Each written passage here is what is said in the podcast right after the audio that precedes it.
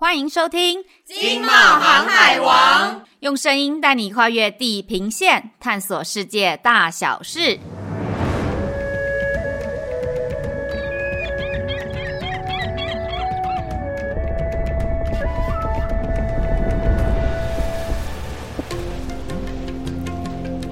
早安，晚安，晚安，我是不住海边的海边海伦，好久不见了，大家。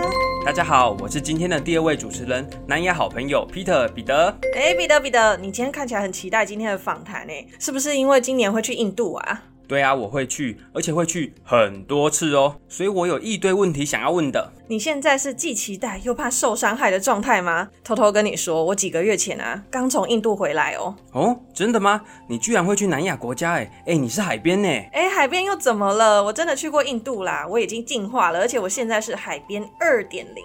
哦，所以印度是宝可梦的育成中心，还会让人进化哦。好了好了，其实我更好奇的是你的心得。嗯，我觉得啊，印度就是一个去过一次之后呢，就会想要去第二次、第三次、第四次的国家，因为有太多惊喜体验不完啦。不过啊，我回台湾最想做的第一件事情呢，就是吃路边摊食物。哈？为什么是路边摊呢？哎呦，说来话长，这一题呢，就让我们留给今天的印度通访兵吧。大家听完呢，就会立马就通。好，现在让我们欢迎金茂航海王印度通世勋 Chris 大哥。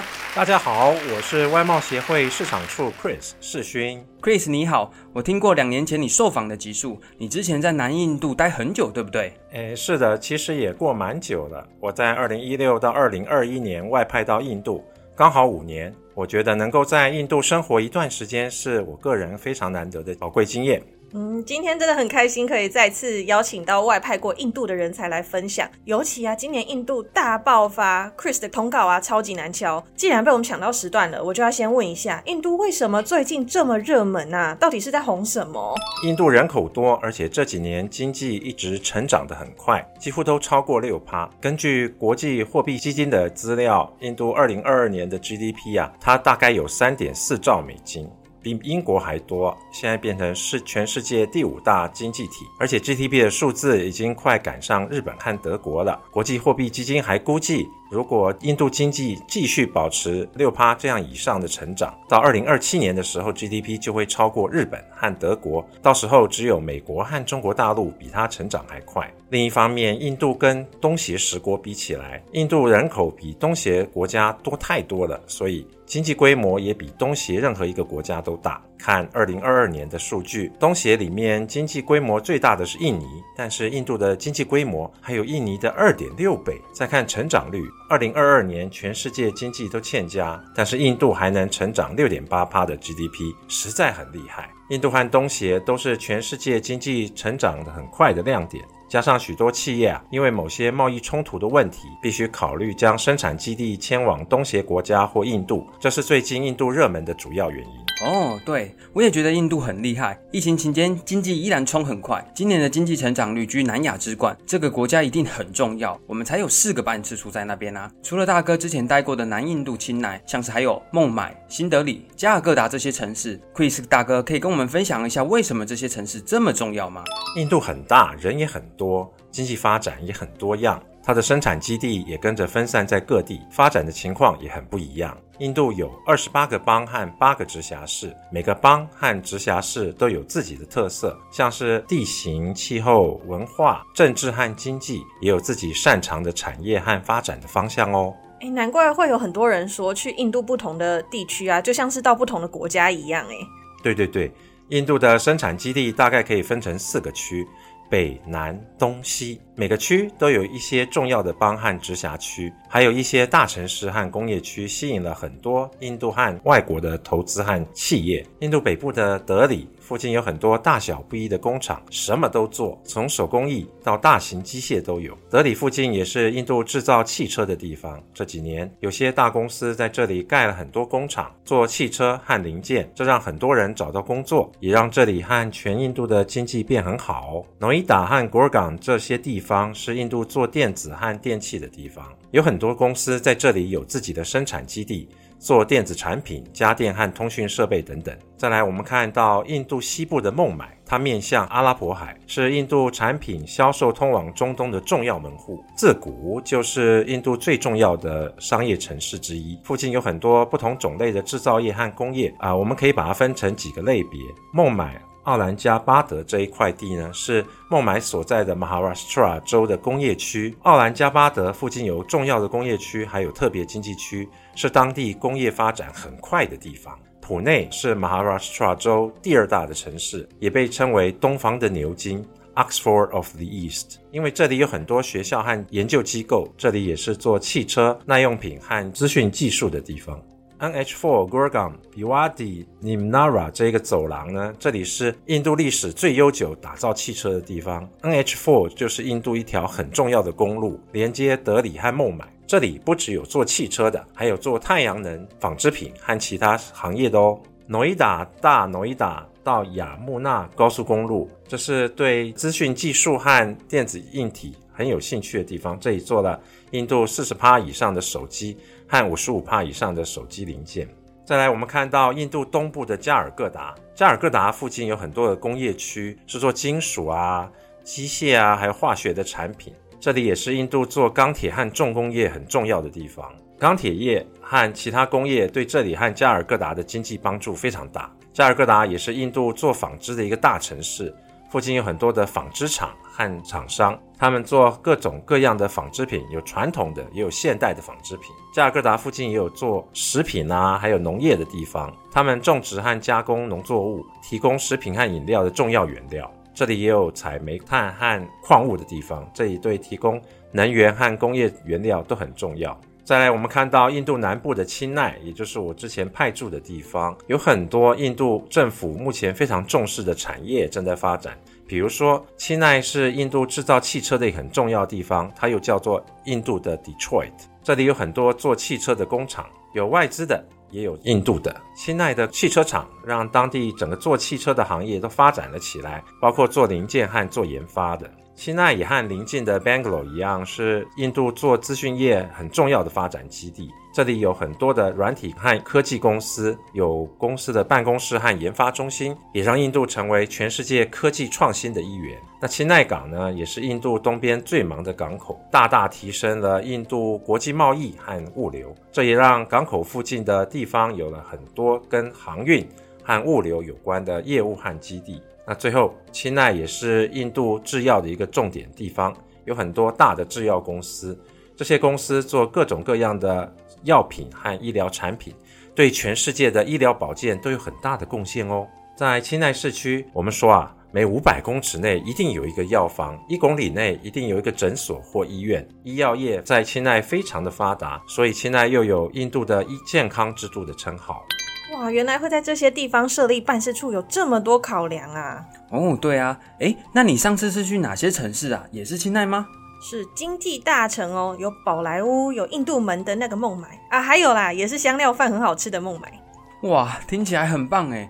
不过我以为印度门在新德里诶。哦，在孟买的印度门啊，它英文名字叫 Gateway of India。它的拱门的高度是二十六公尺，是一个很有名的拱门，位于孟买的海边。它是为了纪念英国国王乔治五世和皇后来印度所建造的，所以它也代表了英国统治印度的历史。印度门是印度和波斯风格的建筑，是孟买的一个标志，也是很多游客和当地人喜欢去的地方。孟买是我们贸协二零二四年五月南亚拓销团的站点之一哦。那我们看到在德里也有一个印度门，它这个印度门的原名叫做 India Gate，它比较高，有四十二公尺高，是为了纪念在战争中死去的印度士兵而建的。它位于新德里的国王大道上，是一个很有历史和象征意义的地方。印度门的风格是印度和波斯的混合，用红色的砂岩花和花岗石做成。印度门上刻着一万三千多个士兵的名字，表示对他们的敬意。啊，我们也要提一下，就是我们新德里啊，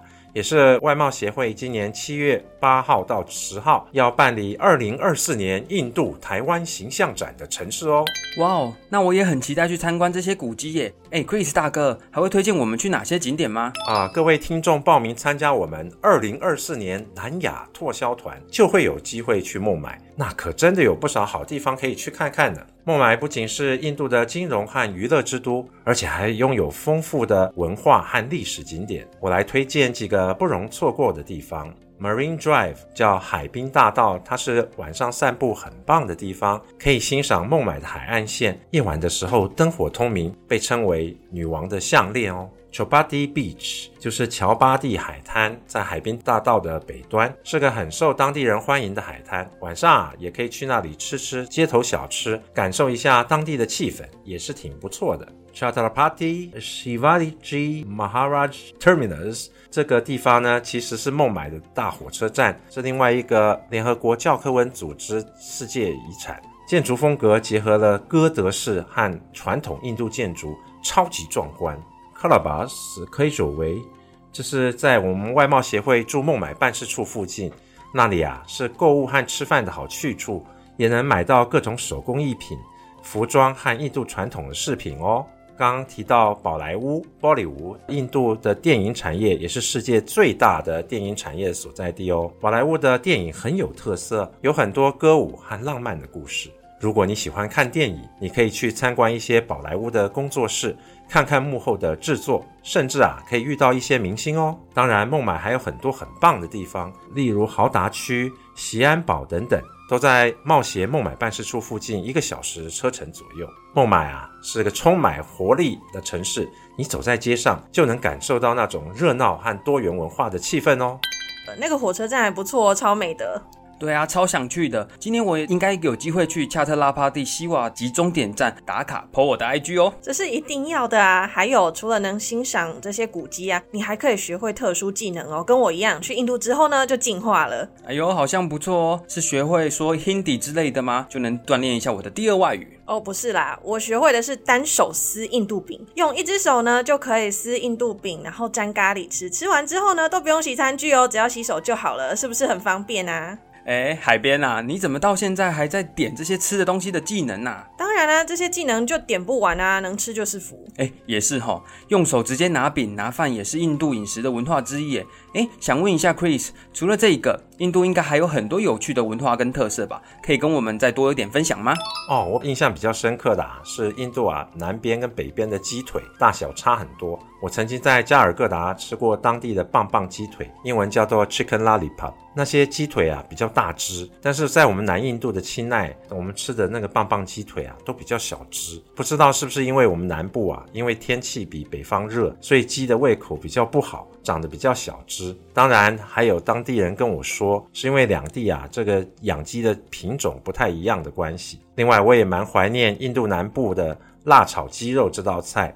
英文名字叫 Chicken Sixty Five，这道菜吃起来有点像宫保鸡丁，但是辣度啊是翻倍就是了。好诶，那我们出差想念台湾味的时候呢，就可以点一下印度版的宫保鸡丁。可以啊，还有啊，跟东方很像的是啊，印度啊也有南方人吃米，北方人吃麦的现况。如果你拿一张印度地图，从西部的果阿，就是 Goa 州，画一条线到东北方的锡金州 Sikkim。这条线以南的州啊，都是偏好米食的。反观这条线以北的各州及城市，包括我们孟买啊、德里等等，都是喜欢吃面食的。印度香料咖喱，我们通常称它叫玛莎拉。北方的玛莎拉口味比较甜，而且闻起来好香啊。通常啊，我们拿来配面饼吃。南部配米饭的玛莎拉口味通常比较重，叫辛辣。印度啊，每个州差不多都有自己的特色口味的印度香饭，又叫做 Biryani。口味最辣的 Biryani 啊，是在印度的海德拉巴。所以你只要提到海德拉巴，印度人啊都知道那是最辣的印度香饭的出产地。很多印度人说，各州的 Biryani 的风味不太一样。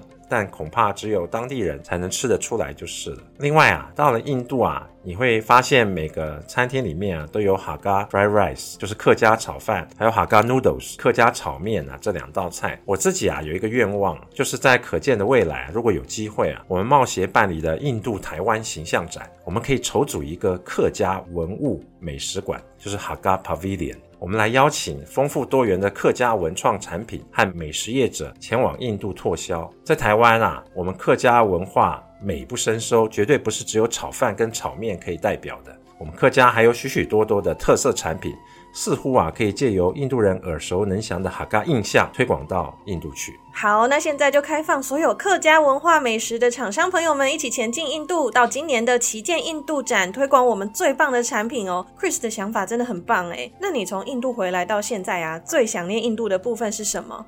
其实说起来不太好意思。其实啊，我最想念的是在印度住的地方哦。我以前住的那个社区叫 Elsa Gardens。是我们冒协同事先去租，然后我跟着去租的地方。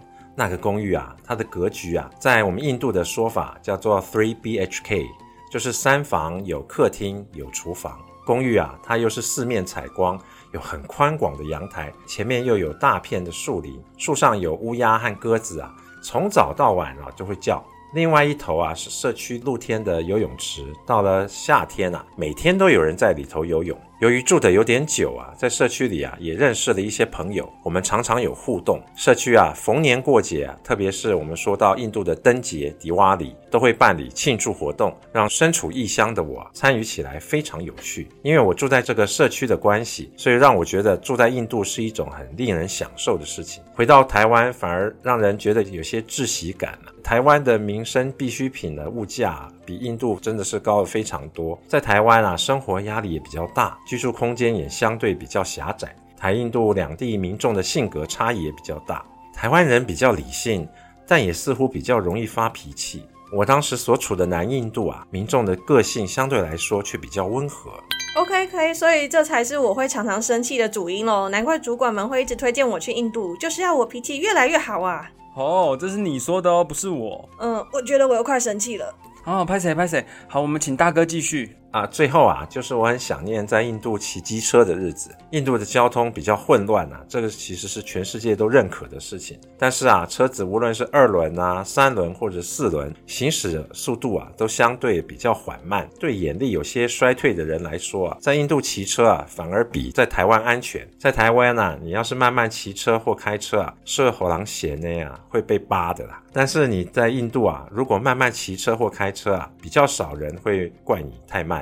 哦，原来如此。对了，Chris，你觉得呢？大部分的印度人好相处吗？要怎么跟印度人当朋友啊？有没有什么该说或不该说、不该做的？我想打个比方哈，假如你拿出印度的卢比钞票，上头至少有十七种语言，说明它是的币值，包括英语和 Hindi。意思是说啊，你光是看到钞票，你就知道印度至少有十五种或十六种不同的民族讲不同的官方认可的印度语言。你要用大部分来描述印度人，在我看来比较难定义。我最近看到国内杂志的一篇文章，说到印度啊，真是什么都有的地方，不管是信什么教，说什么语言，怎么生活，穿什么衣服，甚至是什么肤色，都可以在印度找到自己的一片天。印度有很多州和直辖市，每个州都有自己的特色，个个啊就像是一个小国家一样。印度人从小就跟不同的人打交道，所以啊，他们不太在乎别人是怎么想，他们比较在乎是自己能不能说服别人。诶，这个说的真的是蛮有道理的。所以啊，印度人啊，不管在国内还是在对外的时候啊，他们的嘴巴的功力非常好，都是靠嘴巴说话来争取自己的权利。这样多文化、多种族、多语言。和文字跟思考方式的国家，是我们印度迷人的地方，也是印度这个国家很厉害的地方。我蛮能够认同这样的想法。要跟大部分印度人相处，先要了解印度的多文化、多种族、多语言背景，因为这些都影响到他们和你交朋友的方式哦。那如果有听众朋友临时想要去印度出差，你觉得有哪五样东西是一定要带的，或者是需要注意的呢？像我就一定会带防蚊喷雾啊、常备药哦，还有泡面。我觉得啊，去印度要带足哪些东西啊，跟你要出差的地点其实关系蛮大的哦。在印度的城市里出差，只要你带了信用卡哦，当然你要多带几张，免得有些刷不过。我觉得倒不一定要带太多的东西，甚至啊，那个印度卢比啊，就是印度的钱都不用换太多，因为只要找到机会，当地的超市 （supermarkets） 或购物中心，我们说叫 shopping mall，去采购的话，几乎都可以买到和台湾品质差不多的用品，而且啊，都可以刷卡哦。如果要下乡去拜访客户，而且是直接从印度的机场飞奔过去的话，当然要采购一些日用品塞在行李箱，再从台湾出发。而且啊，在机场就要争取机会换一把卢比。毕竟在印度乡下，许多民生必需品啊，仍然并不是很容易买得到。而且，印度乡下虽然有些店啊也有 card machine，就是刷卡机，但是啊，店不一定通哦，而且网络也不一定稳定，所以到时候啊，还是用卢比现金交易啊，可能比较稳当。那出差以前的准备当然还是很重要的。如果有慢性疾病，要带足足够的台湾药品。印度的药虽然有些跟台湾差不多，但是啊，医师看病人的习惯不太一样，在台湾。通常是医师等病人，在印度，在外国人习惯去的医院啊，多是病人要等医师，而且你临时去医院挂急诊哈，你不见得碰得到该看的当科医师，没有印度医师的处方啊，在印度药房要拿到你敢吃的药啊，就不太容易。另外，要多戴一副眼镜，万一眼镜打破了，在印度配眼镜呢，其实也不难呐，也不会比较贵。但是因为印度人的鼻梁普遍比较高，那所以啊，他们的眼镜的鼻梁架这个地方哈、就做的比较浅，不太适合我们台湾人戴，或者说哈，你要戴上去要舒服就不太容易。或许有些人想要多带一些卫生纸，印度的卫生纸相对来说比较贵，质地又比较粗，可能对我们某些台湾人来讲比较难接受。我要提醒去印度出差的朋友啊，入境时啊，尽可能去买当地的手机 SIM 卡，因为一般带 WiFi 机哦去印度堪用的哦，就是。到底就是不多。呃，有时候就是没办法连上去，而且一旦到了郊区哦，WiFi 机通常是不能够上网，或者是啊网络讯号断断续续的，不如啊使用当地的 SIM 卡，无论是打电话用网络都非常方便。其次还要多换一些小钞，像十卢比啊、二十卢比啊，可以多多换，拿来当小费很好用。我个人觉得小费啊不一定一次要用到一美元或以上，这样不但给太多，而且会拿小费的人啊，你要他拿这个美金去找地方换成卢比啊，他比你还更不方便。最后就是尽量要喝瓶装水，也不要喝水龙头流出来的水，因为啊，这水龙头流出来的水有些是井水，那当地呢我们称为 hard water，是不适合饮用的。另外也要尽量避免吃路边摊，就算是煮沸哈，煮到沸腾的东西，也不需要轻易去尝试，因为一方面那食物不见得会符合你的胃口。另一方面，也可能这食物的本身没有问题，但是那个盛装食物的容器啊，像玻璃杯或铁盘啊，它并没有洗干净，或者是用了你不能习惯的水去洗的。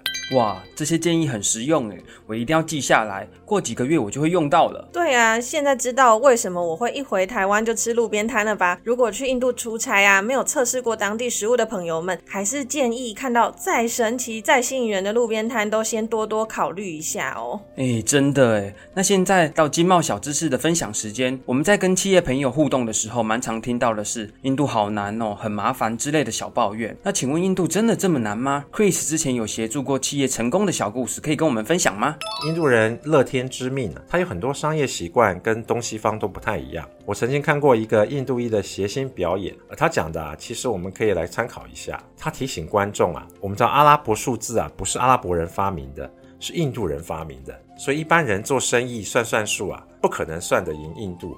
这位谐星呢，他又说，印度人不只发明数字一到九，他还发明了零这个概念。零这个概念呢，在这个艺人的解释啊，意思就是说 I want to pay nothing。当然呢，这是笑话，不过也说出了和印度人做生意的普遍的情况，就是啊，印度人很精于计算，生怕吃亏，他会不停地砍价。就算你出货了哈，货到的途中呢，他还想砍价。所以一般台湾企业出货到印度，都是要先收到货款啊，才会出货。就算是对待多年老客户啊，都是一样。这样和印度人做生意啊，吃亏的机会就会少一些。同样。的，由于印度人比较相对来讲斤斤计较，相对而言啊，有耐心、有恒心和毅力，和印度买主周旋，愿意接印度买主下的小单，而且啊，你能够等待未来变成大单，这样子台湾商人比较容易成功。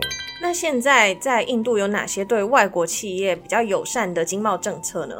依照我们外贸协会去年执行的市场调查，印度政府啊，其实它对外资的企业友善程度啊是有一致性的，除非啊是某些来自特定国家的外资会受到一定程度的限制。我们套句德里台商会何会长的话，印度政府的政策啊，它虽然走得慢。但是走得远。意思是说，印度政府在开放市场方面，往往会采取更加谨慎的态度。但是啊，只要它一旦开放了，就会带给外资企业巨大的机会。我们耳熟能详的在印度制造，英文是 Making India 这个政策，何会长他说，并非啊推广印度产品外销 Made in India，而是重点呢、在于未来啊印度要自己制造。何会长呢，他也提醒台湾企业布局印度啊，是要和印度一起做，而且啊贫富。休戚与共，不能说啊，你的公司，尤其是外资企业设厂赚了大钱，消耗了印度的自然资源，却让印度某些地方啊会变得贫乏。所以你的公司的发展要能和印度的经济一起成长，这样就会终究享受到印度经贸政策的利多。还有啊，我们在印度的办事处也很乐于帮助台湾的厂商企业朋友们，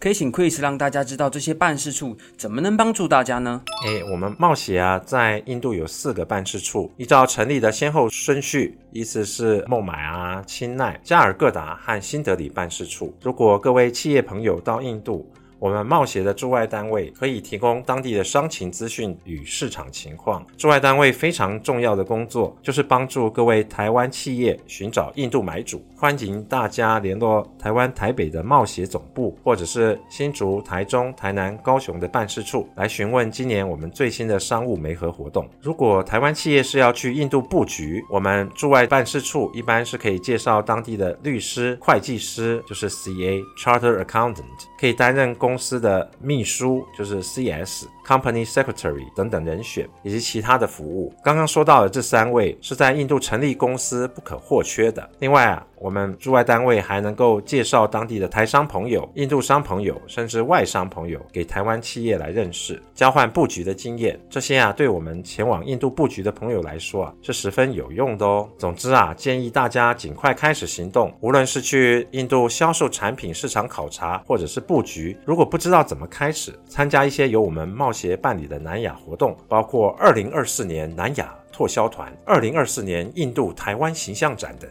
都是很好的试水温的方式哦。对啊，参加这些活动可以用最少的成本学到最多的经验，像是展览或是拓销团。彼得啊，现在冒险的南亚拓销团还开放报名吗？哎，我刚刚特别偷问了一下哦，承办组特别可以帮我们的听众，台湾的企业特别开放三组名额。我先简单的介绍一下这个团好了。二零二四年南亚拓销团在五月五号到五月十四号办理，它的站点会去印度孟买、印度的加尔各答，还有孟加拉的达卡。那印度在二零二四年的经济成长率居亚洲之冠，市场的商机庞大，值得我商去拓销。那孟加拉的部分呢，在二零二三年获得 IMF 国际货币基金同意放款四十七亿的美元，使经济反弹，也很值得我商去投资。那我们这次征集的产业有直通讯、电子制造。智慧解决方案、汽机车零配件、食品机械等。那我们贸协会安排一对一的贸易洽谈会，还有安排业者去做市场考察的部分。哦，我听完都想要报名了。几天内就可以去不同的国家，还有大城市，可以亲自考察当地民情，又可以跟买主进行商务洽谈，很棒诶。那如果有企业伙伴想要深耕单一地区或是国家的市场呢，同时宣传自己的品牌，那就非常适合参加经济部大力支持的台湾形象展。这个活动呢，是台湾在印度最大的专场展览，